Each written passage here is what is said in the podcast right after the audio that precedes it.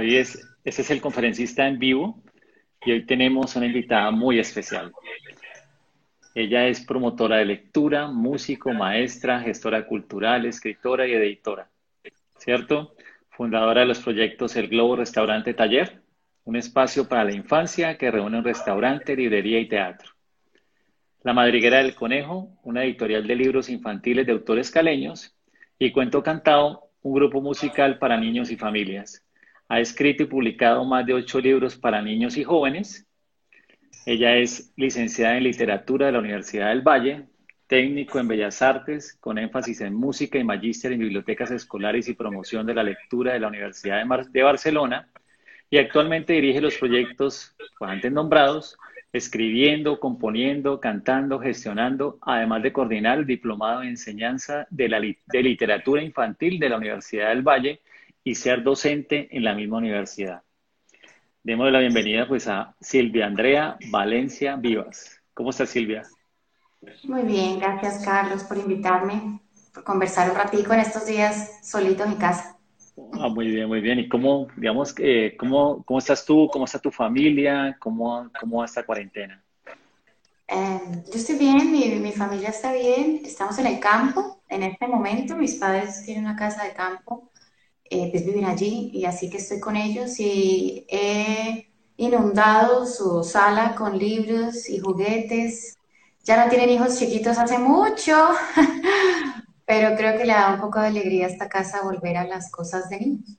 Así que estoy contenta de estar aquí, no estar sola en mi apartamento diminuto en casa y de poder acompañarlos y ayudarles.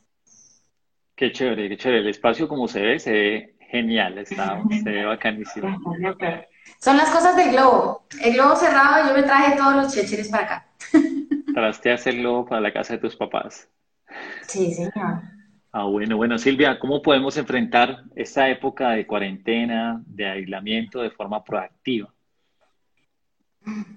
Bueno, yo, yo la respuesta, como creo que todos no, no la tengo, pero podría contarles en mi caso qué me ha funcionado.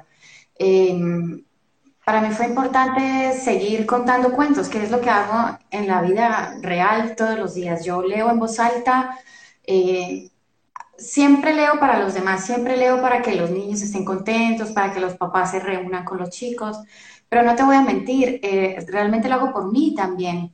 Es, además de ser un ejercicio así muy altruista y bello y de compartir, es, un asunto terapéutico. Eh, pues si me quedo en casa todo el día viendo las redes y las noticias, quizá eh, no pueda tener esta sonrisa eh, en la cara. Y yo sé que esta sonrisa hace que yo me sienta mejor y sienta y tenga ganas de hacer cosas para que cuando todo esto pase, eh, yo pueda contribuir. Porque si yo me aburro, si yo me quedo así bajita, sin hacer nada, no ayudo, no ayudo. Entonces creo que una de las formas de contribuir activo es, es hacer lo que a uno le gusta. Y a mí me gusta leer y más que leer, me gusta leerle a otros. Así que si a uno le gusta chismosear, si a uno le gusta hacer ejercicio, si a uno le gusta dormir, creo que hay que hacerlo, hay que hacer cosas que le gusten a uno. Eh, quizá, por ejemplo, he aprendido algunas cosas que, que, que, no me gustaban mucho y creo que ahora me gustan. Siempre me ha gustado lavar la losa, esto no es falso, es verdad, ahora lo hago más que antes. Así que ser útiles en casa creo que útiles y de apoyo a todas las personas que están eh, cocinando, limpiando, es decir, tú mismo y tu grupo familiar, ser de ayuda creo que te hace sentir bien. Muy bien. Silvia, eh, ¿crees que es un buen momento para que las personas eh, empiecen en la planeación y el desarrollo de una idea de emprendimiento, así como el publicar contenidos de audio y video como, como, como, lo, como lo hago yo también eh, para beneficio de otras personas? Em, esa pregunta está muy difícil. Yo una de las primeras cosas que me cuestioné cuando todo esto pasó, eh, yo hace unos ocho años eh, soy independiente, es decir, ya dejé de trabajar y dejé de vivir de, de instituciones o de trabajos fijos. Eh, es decir, yo vivo de hacer shows con cuento cantado, vivo de sostener el proyecto cultural del Globo y, y monté una editorial que pues seamos realistas. En Colombia una editorial es una apuesta cultural, una apuesta social, no una apuesta económica. Entonces, yo me asusté un poquito al principio porque todo se cayó, todo se canceló, todo, absolutamente todo. Eh, económicamente es algo que no, no podía resolver, pero luego me di cuenta de otra cosa. Eh, cuando empecé a hacer los videos, yo nomás me di cuenta rápido, y es que nadie sabe hacer lo que yo sé hacer de la manera en la que yo lo sé hacer. Por más que alguien me contrate, por más que alguien me, me pague un salario, la que sabe hacer eso soy yo. ¿sí? Y la que sabe, y muchos tienen esa misma situación, muchos artistas o muchas personas eh, pueden encontrar valía en sus saberes, ¿no es cierto? Y, creo que cuando uno sabe algo, el medio es lo de menos.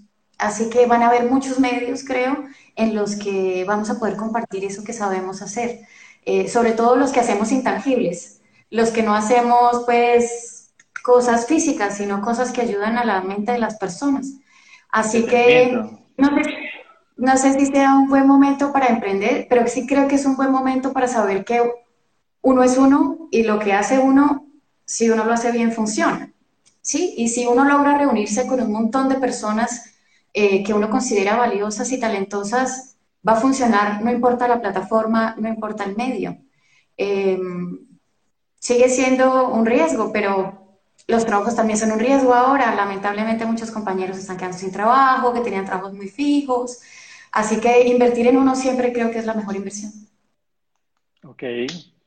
Bueno, por estos días de que estás en la casa con tus papás y que hay, más tiempo que antes para hacer otras cosas, ¿cuál es ese libro, serie, película, canción que te sube el ánimo? Eh, últimamente estoy muy agradecida con Marta Gómez, que está haciendo muchos lives me gusta mucho su música, es una cantautora colombiana, así que me gusta escucharla, me sube el ánimo, no solamente por la belleza de sus canciones, sino por la calidad humana que tiene ella. Me alegra poderla tener cerca a través del envío. pareciera que está cerca, realmente está cerca. Eh, y no solamente en el CD, ahí en el carro, mientras hago alguna vuelta. Así que todas las canciones de Marta Gómez, Ritualitos, eh, Si yo cantara, Si no cantara, toda la, la, música de Marta Gómez. Igual me gusta la música de Natalia Lafourcade, creo que es otra mujer. Me gustan las mujeres que cantan.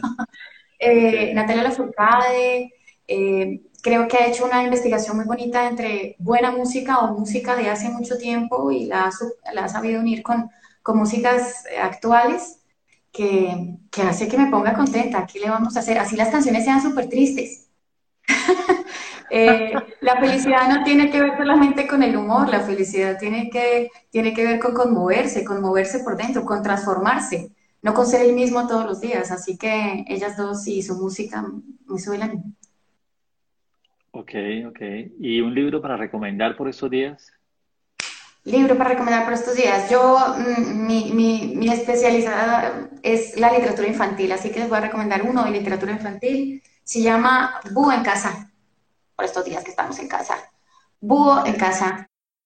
Vieron hacer libros así, con esta inocencia, con este personaje. Me gustaría compartirles un pedacito. Hay una parte de este libro que se llama de lágrimas. Eh, Té de lágrimas. Mire, pues ahí está Búho haciendo su té de lágrimas. Así que Búho empieza a recordar cosas tristes porque está antojado de té de lágrimas. Entonces, por ejemplo, empieza a recordar sillas con las patas partidas, cucharas que cayeron detrás de la estufa y nunca nadie las recuperará. Eh, atardeceres que nadie vio porque todo el mundo se había ido a dormir o amaneceres que nadie vio porque todos estaban durmiendo. Y empieza a pensar y a pensar en todas estas cosas tristes y llora y llora y llora y llena la tetera. Pronto la tetera estuvo llena de lágrimas. Bueno, dijo Búho, ya estamos listos y Búho paró de llorar. Puso a hervir la tetera sobre la estufa para hacer el té Búho se sintió contento mientras llenaba tu taza. Está un poco salado, dijo, pero el té de lágrimas siempre cae muy bien. Muy bien, muy bien. Wow. Así que para estos días de así que para estos días de lágrimas, para muchos de tristeza, para unos, eh, siempre cae bien. A veces uno piensa que las lágrimas son un síntoma de, de que algo anda mal, las lágrimas es una defensa, es una forma de sacar eso que anda mal para que todo vuelva a estar bien. Así que recomendado Hugo en casa. Bueno, una última pregunta. ¿Mejor está por venir? Seguro, yo nunca he creído eso de que todo tiempo pasado fue mejor. No, no quiero ir a recoger agua al pozo, no quiero no poder votar, no quiero, es decir, no, no, no creo que todo tiempo pasado haya sido mejor